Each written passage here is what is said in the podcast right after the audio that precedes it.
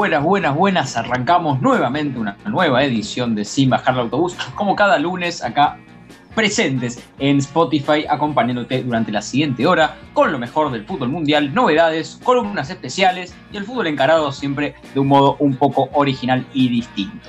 Lo presento obviamente a mi compañero y amigo, el señor Tobías, que nos va a estar contando un montón de cosas de aquí a lo que queda del programa. ¿Cómo le va? Todo bien, muchas gracias por presentarme. Ya programa número 20 parecía ayer que llegábamos al 10, bueno, ya llegamos al 20, increíblemente, y con un programa muy cargado, con unas columnas bastante entretenidas y bastante bien preparadas. Así es, así es, como veníamos charlando fuera de cámara, vamos a tener algunas cosas muy interesantes preparadas. Yo traje algunos clásicos, bueno, no quiero adelantarles ningún spoiler, ya van a ver lo que tenemos en el programa de hoy.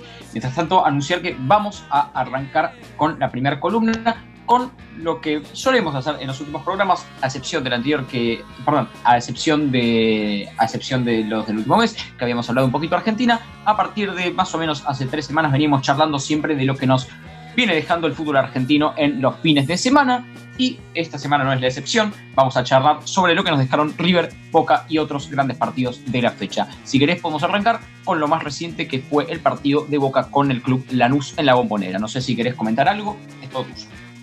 Nuevamente se vio un Boca desconocido, que no encontraba su lugar en la cancha, que no encontraba el juego, que no encontraba las ideas, porque Boca arrancó con un equipo que de entrada parecía bien, que parecía sólido. Maroni había jugado contra Talleres, que también perdió Boca y jugó mal, y jugó mal esa vez también Maroni. Esta vez jugó de otro lado. Arrancó bien, pero después eh, decayó. Volvió Mauro Zárate al titular, volvió después de casi eh, bastantes meses, desde marzo, perdón, desde febrero que no jugaba de titular en Boca. Volvió, quiso hacer todas él, como de costumbre, y las perdió casi todas. Después Boca improvisó con Jara, no improvisó, pero era lo que le tenía, ¿no? Jara de un lado y Manuel más del otro. Desastre, desastre. Creo que Boca tiene que despedir a esos dos jugadores, pero de urgencia. Debutó el Pulpo González, que no, no fue ni bueno ni fue malo. Tampoco se le puede reclamar tanto, es el primer partido que jugando en Boca.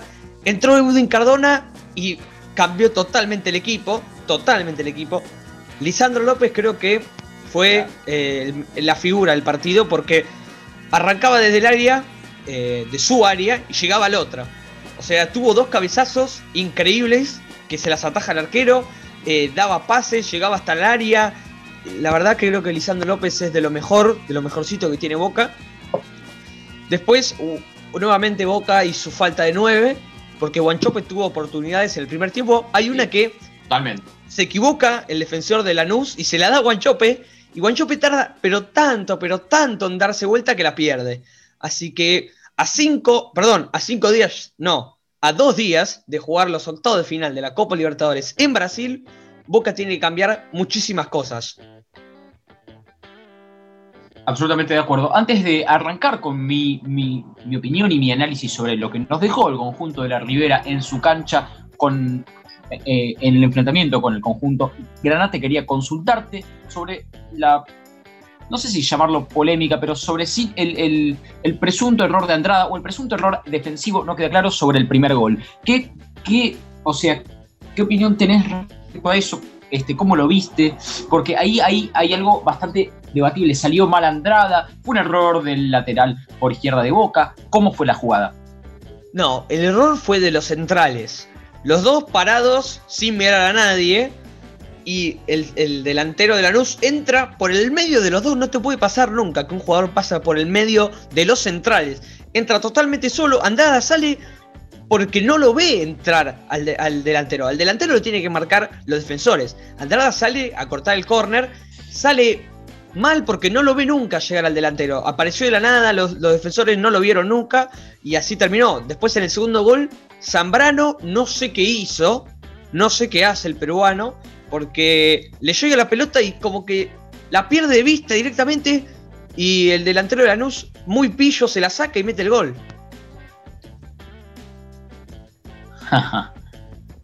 sí, o sea que vos exculpás a Andrada, ¿no? O sea, lo exculpás de su mala salida, ¿o no? Sí, sí, sí, culpo a los centrales. Ok, bueno, yo ahí discrepo un poco. Creo que la salida de Andrade es un poco apresurada y que creo que el anticipo también se da por un, por un error de él. Por supuesto, comparto tu crítica a los centrales, pero creo que, creo que Andrada tiene responsabilidad. No quita todo lo buen arquero que es, pero creo que acá comete, o sea, no sé si comete él el error, pero tiene, tiene cierto grado de responsabilidad. Con respecto al partido, obviamente comentar que, bueno, Boca sigue sin, sin encontrar un rumbo. Ya desde el partido con Talleres venía en una decadencia casi inexplicable y ahora con Lanús tampoco pudo, bueno, pudo eh, asentarse bien en el campo. Lanús le creó oportunidades, es un buen equipo y Boca jugó como este, ¿cómo decirlo? De un modo inocente prácticamente contra una ofensiva que creo que es el punto fuerte del conjunto granate ya hace varios años, independientemente de los planteles. Digo, con Lanús me parece que hay que tener un poquito más de cuidado abajo, y Boca no lo tuvo, y Lanús aprovechó. Me parece que Boca tiene todavía algunas falencias defensivas que no puede corregir, se vio claramente en el partido, y como bien nombraba, si bien la entrada de Cardona le dio aire al equipo, le dio, le dio equilibrio, le dio balance, porque es un jugador que cambia absolutamente el partido, no alcanzó y Boca se tiene que ir con las manos vacías. Recordar también que, digo, para, para exculpar un poco a Boca, tiene un grupo difícil. La verdad es que tiene un grupo complicado, más difícil que el de River, lo digo como hincha de River. Jugar con Talleres y con Lanús no es fácil, son dos equipos ofensivos, muchos pibes, muchos jugadores técnicos, eh, la verdad que no son conjuntos fáciles y más allá de News, Boca tiene que batallar. Tiene que batallar contra Talleres y Anus y no son, no, no son para nada este, encuentros fáciles. Ahora bien, me parece que la jerarquía de Boca implica que es un equipo que tiene que ganar siempre y todavía no está asegurado su pase a la siguiente ronda. Así que vamos a ver cómo siguen las cosas. No sé si querés comentar algo más para ya hacer bien dinámica la columna y pasar a lo que nos dejó River del otro lado del champ. No, no, no, pasemos directamente a River que ganó 2 a 0 de visitante contra un Banfield que sin su estrella, entre comillas, cuero que se lesionó eh, y parece que tiene para rato, eh, en, en mitad del partido se lesionó. Eh, creo que sorprendió River porque fue a jugar de visitante, había perdido de local también, entre comillas, porque jugó en la cancha independiente. Creo que jugó bastante bien River, mejor que Banfield claramente aunque Banfield desaprovechó muchas oportunidades y el arquero de River se está haciendo notar. Totalmente increíble el rendimiento de Bolonia como arquero alternativo de Armani. La verdad que sorprende. Le patieron dos penales y no, no le hicieron ninguno, si bien tuvo mérito en uno solo. La verdad que muy bien y rindió bien, se lo vio firme bajo los tres palos, no le hicieron goles en los dos partidos que le tocó disputar y tranquilamente con cualquier otro arquero podrían haberle hecho goles porque ocasiones de peligro para Banfield no faltaron. Eh, creo que vimos un primer tiempo muy trabado, a mí me pareció bastante, o sea, eh, digamos, un poco trabado en la mitad de la cancha. Creo que hubo algo de juego posicional. Esto no quiere decir que haya sido un, juego, un, partido de pelotazos largos, pero creo que se replegaron bien las líneas defensivas. Estuvo sólida la defensa de River eh, durante buena parte del encuentro y también lo estuvo la defensa de Banfield. Lo que sucede es que River tiene mayor jerarquía de River eh, arriba y creo que lo pudo aprovechar y lo supo aprovechar. Entonces creo que creo que ya para, para el segundo tiempo el partido se empezó a, a destrabar un poco más. River con los cambios acertó. Gallardo metió buenos cambios, le dio frescura al equipo, entró, recordemos, el debutante Simón, digo, River logró generarle otra frescura al equipo, hizo muchos cambios y funcionaron. La verdad es que rindieron y el equipo logró tener mayor frescura y ganar, a mi entender, justamente contra un Banfield que se terminó desinflando sobre los últimos 30 o 35 minutos. Eh, por supuesto, decir que el Millonario tiene, creo que ya 9 puntos, 9 puntos, ganó 3 y perdió 1 en su grupo, que es el grupo 3, si no me equivoco, y bueno, este, obviamente, digamos, está con muy buenas chances de clasificar a la siguiente ronda, a pesar de que no está todo terminado. Viene mejor que Boca, así que mucho cuidado para los amigos de la Ribera, para los primos, que no se pueden descuidar porque a diferencia de River no la tienen tan fácil. Así es, creo que River se está despertando en este torneo local, o se, se podría decir copa local también, que es la espina clavada, ¿no? Que tiene el muñeco Gallardo, que nunca pudo ganar un torneo local estando en River. esperemos qué va a pasar. Ahora se viene lo importante. El martes para River, el miércoles para Boca, que es la Copa Libertadores. Partido eh, difícil, dos rivales brasileños, los dos van a jugar a Brasil y esperemos qué va a pasar. Sí, por supuesto, recordarles que si quieren opinar y ampliar un poquito en este debate, nos pueden escribir a, nuestra cuenta de Instagram, que es arroba sin bajar del autobús. Eh, sin más, antes de pasar a la siguiente columna, y para cerrar ya el tema del torneo argentino, comentar algunos otros, brevemente, algunos otros rendimientos de otros grandes del fútbol argentino, como por ejemplo la derrota nuevamente de Racing que yo predije en el vivo, me consultaron, nos consultaron cómo iba a ser Racing, eh, Racing predije que Racing iba a perder, por fin invocó una predicción, volvió a perder, tiene 0 puntos de 12 posibles, la verdad pésimo rendimiento de la academia que vamos a ver, vamos a ver ahora cómo se desenvuelve en la Copa. Si en la Copa el rendimiento es malo y encima con la salida de Militos y la crisis golpea de lleno al plantel de Racing, la verdad es que me parece que se va a tener que pensar en una salida del director técnico, porque es inadmisible que en un grupo tan accesible el conjunto de la academia no haya podido ni siquiera demostrar un solo destello de buen fútbol. Y si bien era un penal con el Atlético Tucumán, el, desarrollo del partido fue claramente superior para el conjunto eh, justamente tucumano. Eh, luego, obviamente, los otros dos rendimientos importantes para charlar, te los paso a vos, Independiente y San Lorenzo, si querés eh, comentar algo sobre eso. Antes de pasar a los últimos dos equipos, quiero decir que Racing se enfrentó a Tucumán, que es, son totalmente opuestos. Racing tiene 0 de 12 posibles y Tucumán es el único equipo que ganó todos los partidos. Tiene 12 de 12 en su tabla. Así es, impresionante el rendimiento. Ahora sí, si querés mencionar sobre Independiente y San Lorenzo, dos equipos que vienen con realidades un poco distintas. Independiente volvió a empatar 0 a 0, esta vez contra Central Córdoba de local otro partido aburrido, otro bodrio, como dije en el anterior programa, que es, que es algo para dormirte. Increíblemente, Independiente no juega a nada, no gana, no pierde, siempre empata. Y esta vez de local, contra un equipo eh, sumamente inferior a Independiente. Y el miércoles, a la misma hora que Boca, juega Copa Sudamericana contra Félix de Uruguay. Impresionante, sí, y simplemente por, por el lado de Independiente, ya para ir cerrando, decir que lo único rescatable que tiene es su arquero Sosa. El rendimiento de Sosa nunca ha sido tan bueno. Independiente creo que muchas veces, más allá del partido con Central Córdoba, que tampoco le generó oportunidades, pero muchas veces no pierde por Sosa. El rendimiento de Sosa es buenísimo, es buenísimo, y lo quería decir acá porque me parece que pocas veces en, su carrera lo vi rendir tan bien. Ataja penales, está sólido, tapa muy buenas pelotas la verdad que una de las figuras sin dudas del conjunto y también, ¿por qué no?, del campeonato en lo que va hasta ahora.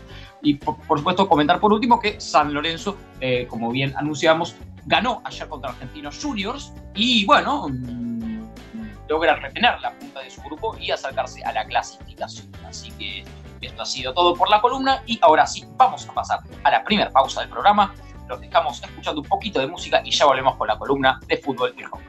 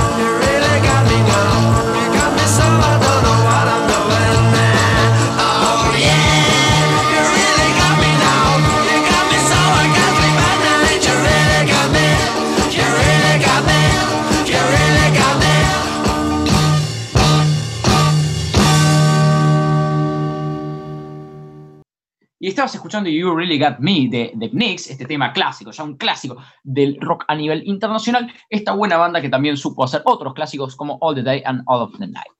Bien, ahora sí vamos a pasar a la columna de fútbol y rock. Atentos.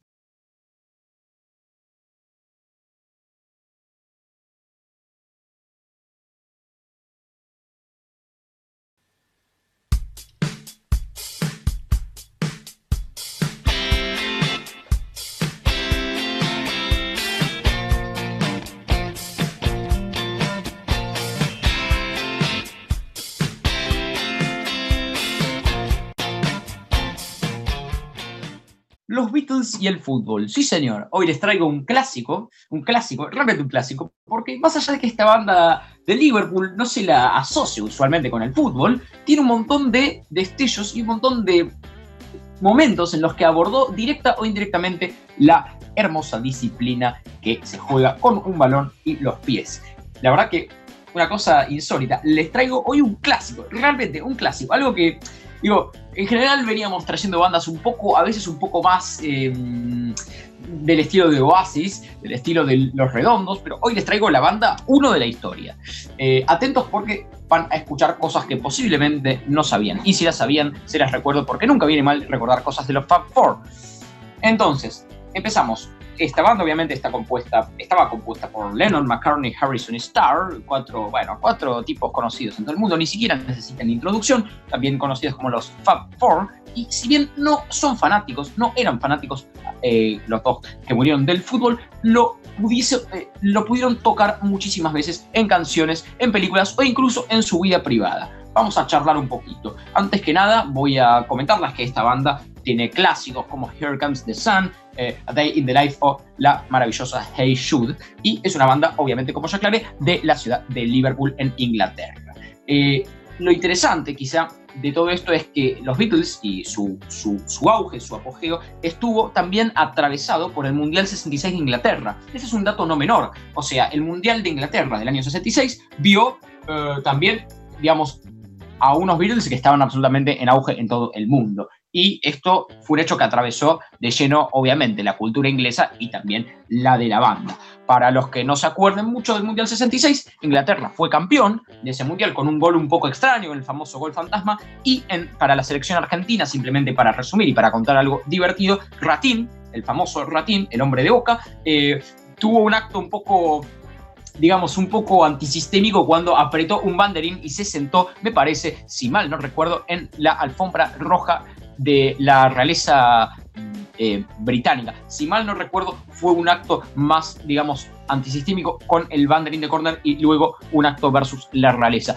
Eh, esto faltaría chequearlo porque obviamente no hay demasiadas imágenes de archivo para con esto. Son, son historias más que nada populares.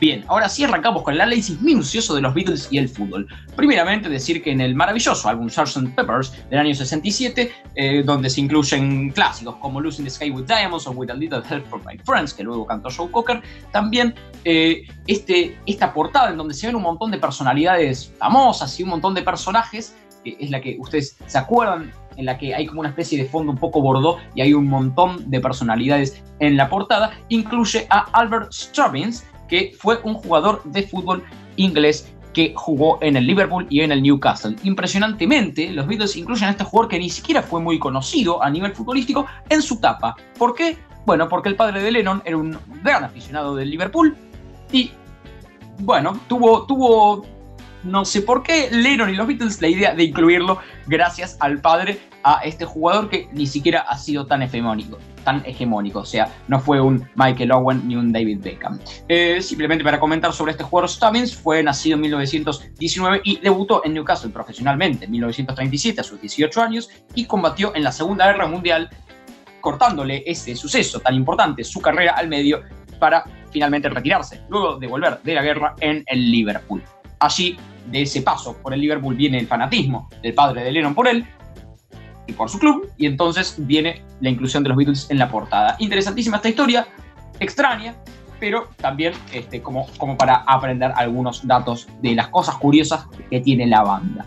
Eh, antes de pasar al siguiente dato importante, nombrar que Lennon eh, digamos, que, que, si bien la banda no era tan fanática del fútbol, todos tuvieron eh, ciertas aficiones por equipos distintos. Por ejemplo, Lennon era del Liverpool, McCartney es del Everton, que es el clásico, el, famoso Derby de Merseyside, o sea, los dos equipos rivales, Lennon y McCartney, los dos líderes de la banda con dos clubes distintos. Ringo Starr era del Arsenal como Mick Jagger y George Harrison estaba muy distanciado del fútbol, o sea, básicamente Harrison estaba absolutamente fuera de tema.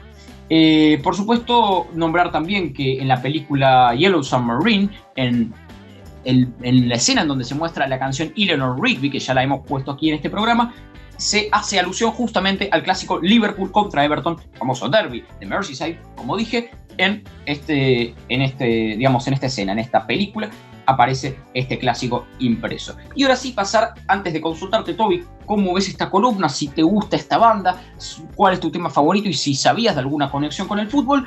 Antes de consultarte eh, eso, quiero decir que lo que se viene y lo que voy a contar como cierre de la columna es algo que también contó Bobby Flores, que es un gran, eh, un, un gran digamos, un gran sujeto del rock nacional a quien tuve el gusto de conocer una vez. Ahora sí, te consulto en el medio para hacer un parate, si querés, en el medio de la columna, si sabías alguna de estas influencias o si te gusta la banda en sí.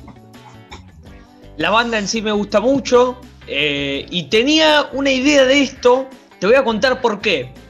Yo en un viaje que hice eh, a Londres vi una camiseta de Liverpool, justamente en una tienda de fútbol, con eh, los Beatles, o sea, personalizado con los Beatles, una, una camiseta original del Liverpool que hizo en honor a los Beatles. No sé si vos estabas enterado.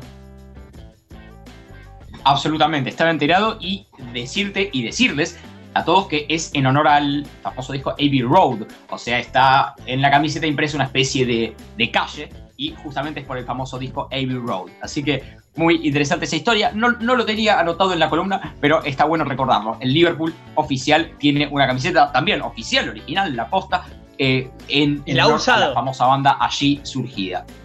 Sí, señor, sí, señor. Buen dato el que traes. No lo tenía anotado. La verdad que ha encajado perfecto con la columna. Y ahora sí, el final, el final, y creo que lo más interesante y lo más jugoso y quizá lo más desconocido, es una, una, una, una hipótesis, una idea que contó Bobby Flores, que es que John Lennon quizá fue de Racing. Así de loco. John Lennon, hincha de Racing Club de Avellaneda. Un delirio, uno puede imaginar, pero ¿por qué? ¿Cuál es la conexión? Bueno, escuchen. Bobby contó, que es un personaje a la altura de Sergio Marchi y de otros grandes, eh, Bobby contó que Lennon, digamos que a raíz de la final de la Copa Intercontinental, o sea, el actual Mundial de Clubes del año 67, Racing, recordemos, fue el primer campeón de la Copa Libertadores argentino, entonces, eh, a raíz de que jugó esta final del mundo con el Celtic de Escocia, Lennon, como detestaba profundamente a un conjunto escocés como el Celtic, se hizo de Racing. y entonces el Chango Cárdenas, que por ejemplo fue el que hizo el gol en aquel 1 a 0, un bombazo de media distancia, comentó también que su gol lo festejó hasta Lennon. Impresionante, realmente impresionante. Eh, Bobby Flores y algunas otras fuentes en varios artículos que estuve inspeccionando confirman que Lennon tuvo cierta simpatía por el conjunto de Avellaneda. Insólito, insólito. Ahora entiendo muy bien por qué eh, alguna gente lo trata como mufa a este señor. Lo ponen con camisetas de otros clubes. Ahora, ahora me cierra todo. Si no saben, bueno, eh, Racing es tomado como mufa.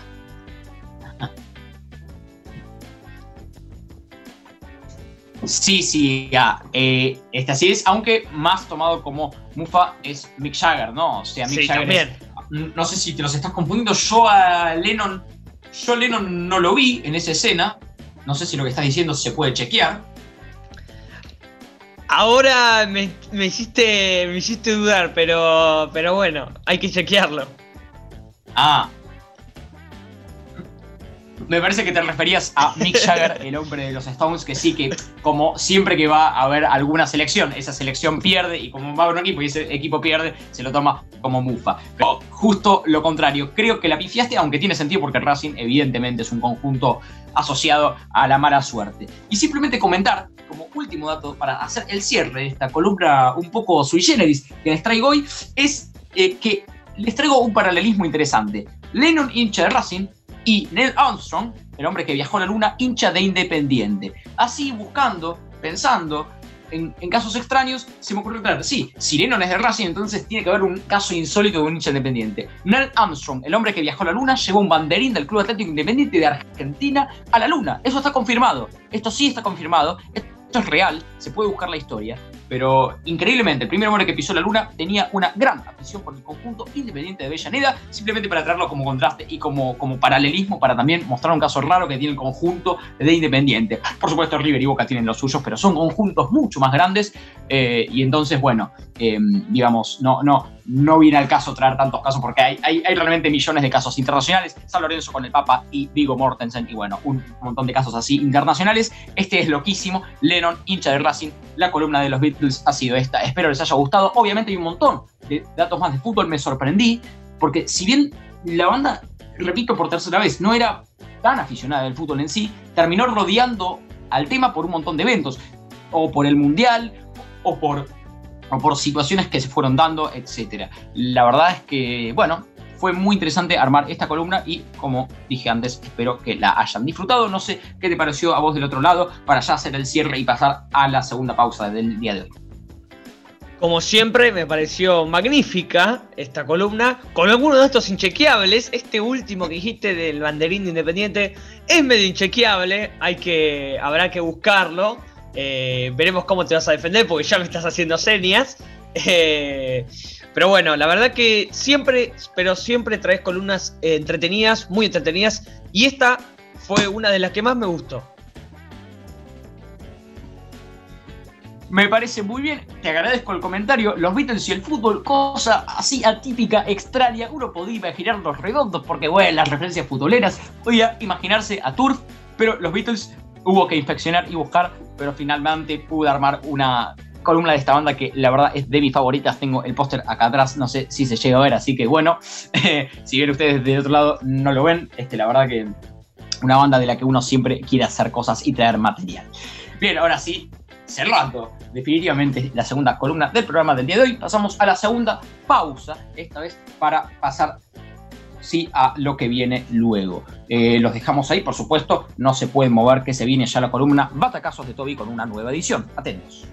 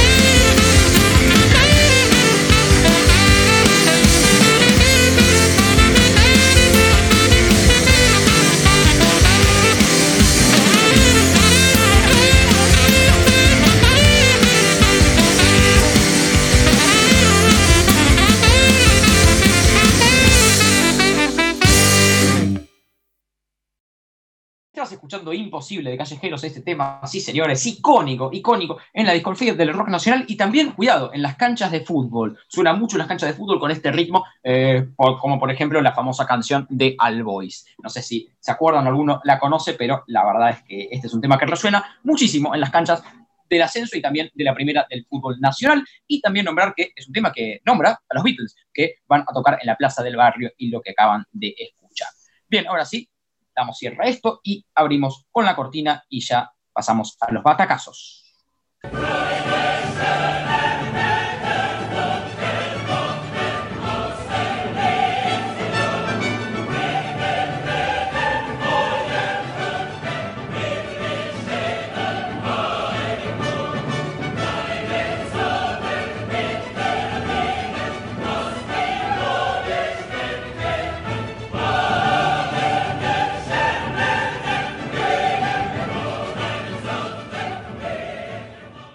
Y en esta nueva edición de la columna de Batacazos les traigo Olimpia. Así es, Olimpia de Paraguay, campeón de la Libertadores 2002. Tal vez, antes de, perdón, de antemano les digo, no reconozcan algunos jugadores como lo hacían tal vez con Once Caldas o con Cienciano, pero quédense tranquilos que es muy emocionante y va a ser un gran batacazo. Arranco. El recorrido rumbo al tercer título se inició en la fase de grupos, donde el decano se enfrentó contra la Universidad Católica de Chile, Once Caldas y Flamengo. Tras ganar tres partidos, empatar dos y perder solamente uno, se quedó en el primer puesto y avanzó a los octavos de final. Ese año, Olimpia celebraría su centenario, y tras un 2001 para el olvido, la dirigencia del club había apuntado a rearmar el plantel. La incorporación del uruguayo Hernán Rodrigo López, el regreso de Nelson Ceraya y Mauro Caballero, además de la recuperación del delantero Miguel Ángel Benítez, fueron claves. Este último había sufrido una lesión en su rodilla derecha que puso en riesgo su continuidad de su carrera. Decían que ya no era el mismo. Debo admitir que la grave lesión que me obligó a parar fue delicada. Hubo médicos que me dieron a entender que debía buscar otro empleo atravesaba mi mejor momento y sobrevino la desgracia. Pero yo estaba convencido que volvería a las canchas.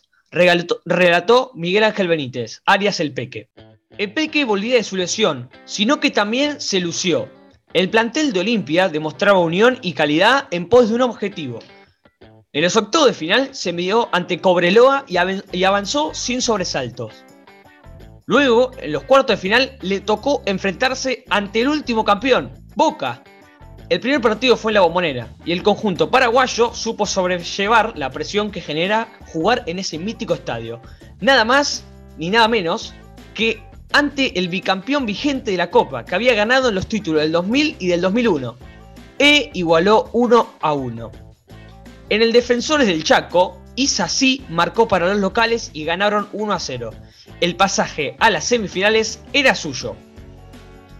En las semifinales recibió a Gremio en el primer partido y gracias a los dos goles de Orteman y el de Benítez ganaron 3 a 2. De visitante perdió 1 a 0 y la, y la definición fue desde los 12 pasos. Enciso, Orteman, López, Caballero y Franco convirtieron y con la atajada de su arquero Tavaleri a Fabri obtuvieron la ventaja para avanzar a la final. Llega la gran final. En el primer partido, en el Defensores de Chaco, perdieron 1 a 0 ante Sao Caetano. La gran definición sería en Sao Paulo. Iban 31 minutos de juego, cuando Ailton, quien también había marcado en la ida, puso el 1 a 0. En la final acumulado íbamos perdiendo 2 a 0, pero el equipo estaba muy bien, con mucha personalidad. En el entretiempo les dije que siguiéramos de la misma forma, que faltaba concretar, y así fue. Contó Neri Pumpido, el entrenador en esa época de Olimpia. Gastón Córdoba y Richard Baez hicieron los goles que le permitieron al equipo de Paraguay avanzar nuevamente a los penales. Se repetía la historia de las semifinales. Las definiciones de los 12 pasos tienen una atención inigualable y la suerte juega un papel fundamental. Patearon para Olimpia Enciso, Orteman, López y Caballero. Y todos convirtieron. Marlon y Serginio desviaron sus tiros y la victoria fue para el decano. La grandeza era inmensa y le daba el mejor regalo de cumpleaños a sus hinchas. La fiesta era toda de Olimpia, que acababa de cumplir 100 años y obtenía su tercera Copa Libertadores. Bueno, obviamente, obviamente un gran caso, una gran columna. Olimpia es un grande del continente. Eh, no sabía que se había dado el triunfo el mismo día del cumpleaños, un dato de color que desconocía. La verdad, tres Copas Libertadores, un conjunto paraguayo que creo que es el mejor con distancia. Eh, interesantísimo caso. No sé, a ver, ¿cómo, ¿cómo argumentarías que es un batacazo? Quisiera consultarte porque si bien vi que tuvo cosas arduas y algunos penales, vamos a ver si me puedes dar algunos argumentos, y, pero no a mí, si puedes convencer a la gente por qué esto es un batacazo, como hiciste con estudiantes. Bien. Un, un desafío en vivo. Este batacazo fue ya que Olimpia venía de un 2001 para el olvido, tal como lo conté, y justamente la dirigencia apuntaba a rearmar el plantel, rearmar el equipo. Entonces trae a varios jugadores, se recupera su goleador Miguel Ángel Benítez, que le habían dicho que se buscara otro, otro trabajo, que no iba a seguir jugando al fútbol. Bueno, luchó, perseveró y llegó y, y siguió jugando. Después se enfrenta a Boca, que era bicampeón 2000 y 2001. Hay que recordar eso, venía de ganar al Madrid en la Intercontinental. Empató 1 a 1 y le ganó de local. Después se enfrentó a Gremio, ganó por penales. Y después llegó a la final, también ganó por penales. Y se coronó campeón justo cumpliendo 100 años. Creo que todo eso rejunta a lo que se, se transforma en batacazo por todos las, los problemas que pudo pasar y que los pudo resolver bastante bien. Además con Neri Pumpido, que es un detalle de color en, en el banco. Creo que, creo que si eso no es un batacazo, no sé qué es.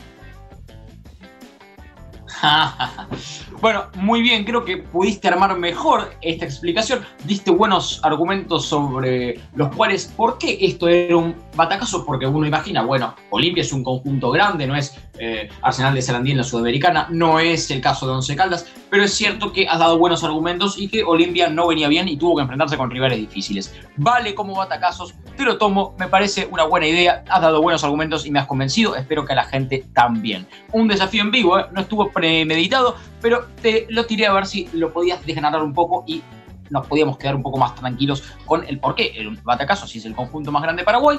Bueno, lo trajiste, se enfrentó con Boca, con el gremio, pudo vencerlos a ambos. La verdad que más que merecido el triunfo de Olimpia y más que merecida la columna y más que merecido el título de Batacazos a la edición de El Olimpia. La verdad que muy bueno, te felicito por la columna. No sé si querés agregar algo más y si no, pasamos ya al siguiente tema. No tengo nada más que agregar, espero que ustedes lo tomen como batacazo y que me apoyen en esta. Por supuesto, si quieren opinar o comentar sobre esto, pueden escribirnos por privado o bien a nuestro Instagram, que es arroba sin bajar del autobús, en donde estamos activos y contestando cosas como en un call center 24-7. O bueno, no es tan, tan así en realidad, pero ustedes crean que es así porque, porque no, nos conviene decir eso, es más marketingero. Bien, pero pueden escribirnos por ahí entonces. Bien, fuera de esta cuota de humor, ahora sí pasamos al tercer tema de la tarde. Los dejamos escuchando un poquito de Queen y ya volvemos con más. Quédense ahí.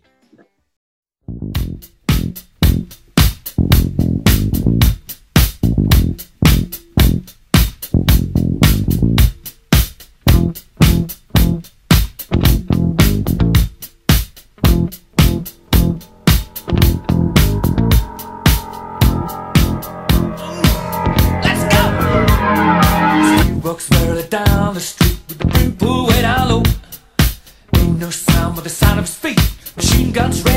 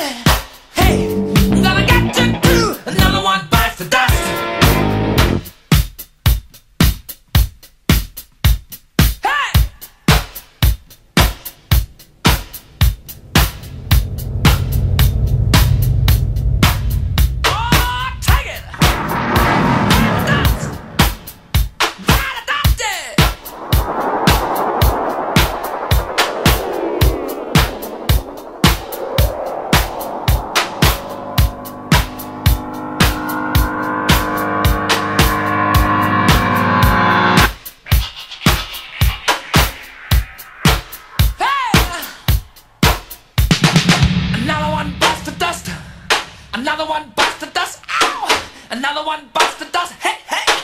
Another one bites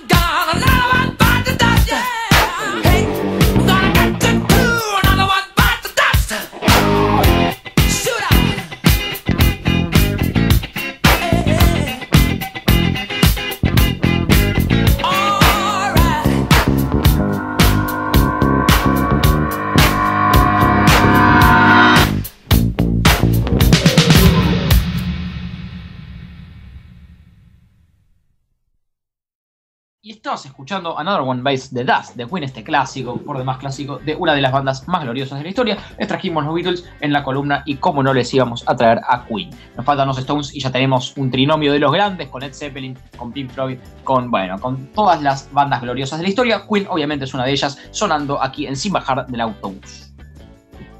Bien, ahora sí, vamos a pasar a las efemérides y el cierre que siempre hacemos. Hoy no hay fichajes, porque ciertamente el mercado de pases cerró y no hubo retiros, no hubo situaciones importantes en ese ítem, así que vamos a pasar directamente a las efemérides culturales y deportivas del día de hoy. Te paso la pelota por primera vez en la tarde, un poquito, un poquito tarde para pasar la pelota, pero te la paso para que nos cuentes un poquito de las cosas que nos trajiste.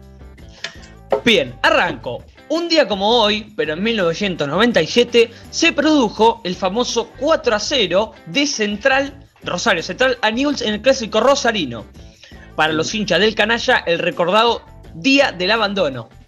El encuentro disputado en el gigante de Arroyito tenía como ganador al local con los goles de Da Silva, Coudet, Carracedo y Carbonari. Pero debió ser suspendido a los 23 minutos del segundo tiempo por inferioridad numérica. Habían sido expulsados Daya Rivera, Zamora, Saltania y París en Newell's y después se retiró lesionado Herrera. un delirio. O sea, increíble esta regla para muchos que pueden no saberlo del otro lado. Si un equipo se queda con siete jugadores, perdón, con seis jugadores, con seis jugadores, los partidos son suspendidos. Imagínense que ustedes están en la Play, en el FIFA o en el PES, juegan un partido y les echan a cinco. Ese árbitro que sacaba las tarjetas rojas, ese chino, si, si se quedan con seis, literalmente se suspende el partido y el- la, la reglamentación del fútbol es así también. Newell's increíblemente le, le expulsaron cuatro y se lesionó uno. Increíble, increíble todo y realmente eh, a, los, a, a las, a, a los cinco ausencias se suspenden los encuentros. Muy bueno y me hiciste acordar un clásico muy lindo también, aunque no sé por qué me acordé de ese, el de la Sudamericana Newell's Central, no sé si te acordás, 2005 cuando Central elimina Newell's 1 a 0 también. Bastante loco y bastante épico ese clásico, que lo pasan a veces en la tele. Me, me- me hiciste acordar porque fue otra edición muy caliente del clásico rosarino. Bien, seguimos. Esta efeméride, me atajo desde antemano, que no es tan divertida o algo que sea tan bueno. Un 23 de noviembre pero el Bueno. 2016, Chapecoense de Brasil empató 0 a 0 con San Lorenzo y clasificó a la final de la Copa Sudamericana, gracias al gol de visitante conseguido en la ida. Ah. La jugada que definió la serie fue una notable salvada del arquero brasileño Dalino al defensor Aguileri en el último minuto. Fue el último partido internacional de este equipo antes de la tragedia de Medellín, en Colombia, donde el avión que los trasladaba para jugar la final frente al Atlético Nacional se estrelló y murieron 71 personas, entre ellos futbolistas, cuerpo técnico, dirigentes y periodistas. Bueno, una, una realmente una triste anécdota sobre la tragedia que pasó con el conjunto brasilero. La verdad que todos lo recordamos, es algo prácticamente inolvidable, una, una historia increíble, realmente, a la par de tantas otras que han pasado en el fútbol, ¿no? Pero bueno, realmente una, una, historia bastante trágica, increíble que se cumplan hoy ya cuatro años de aquel suceso.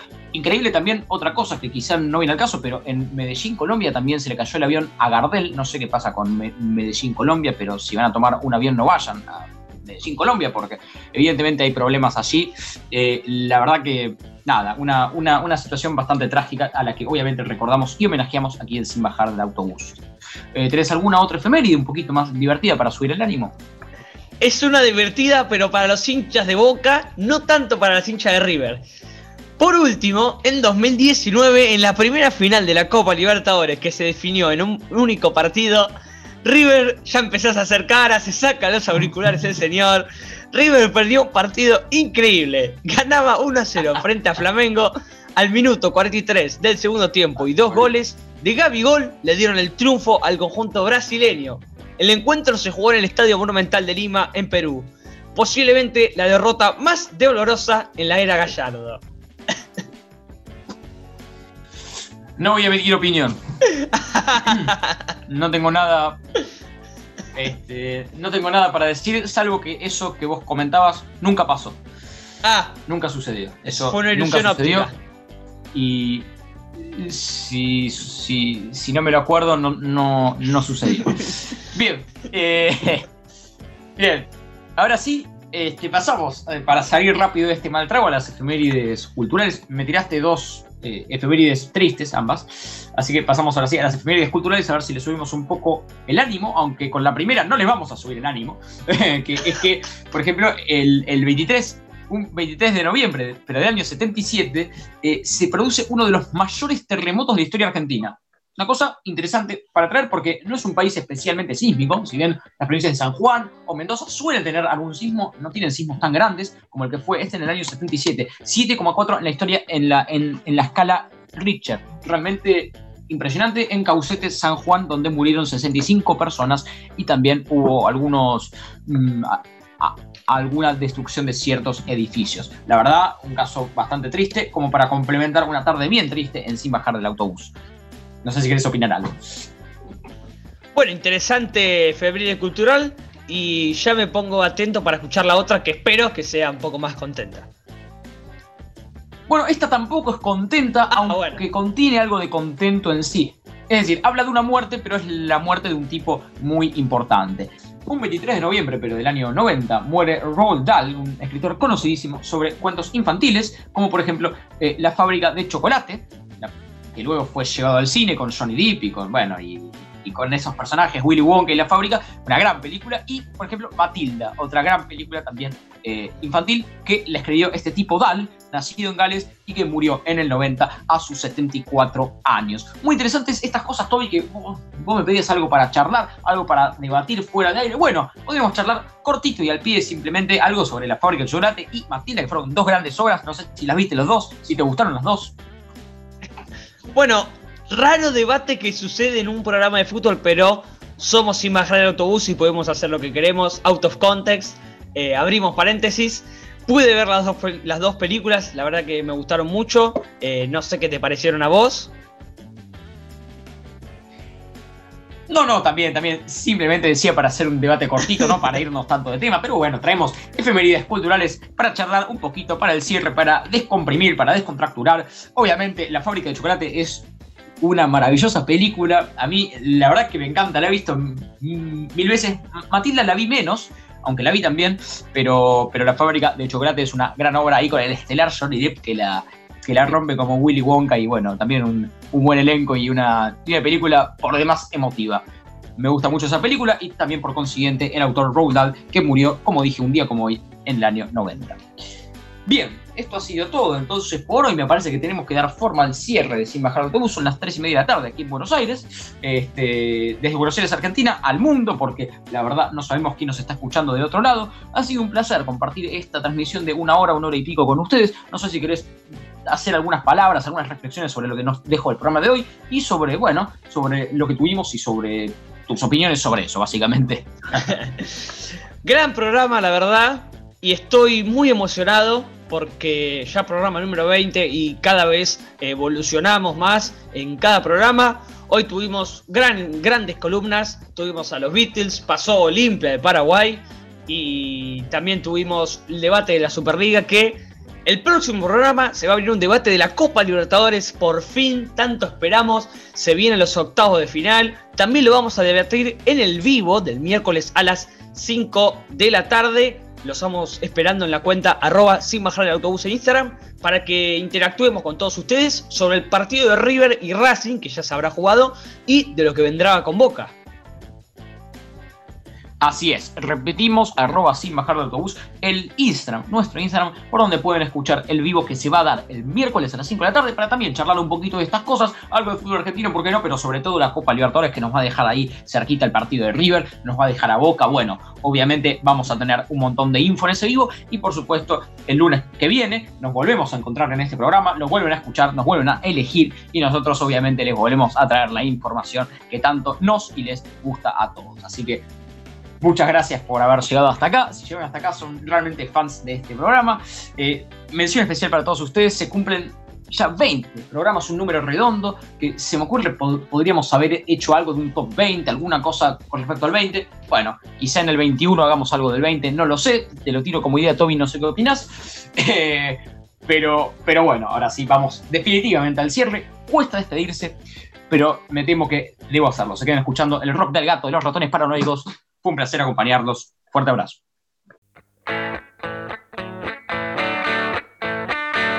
Quiero verla en el show.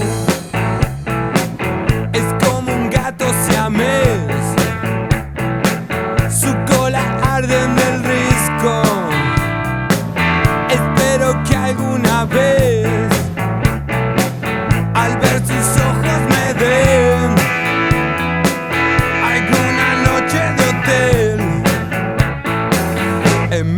boca no hay control. Me voy cayendo a sus pies.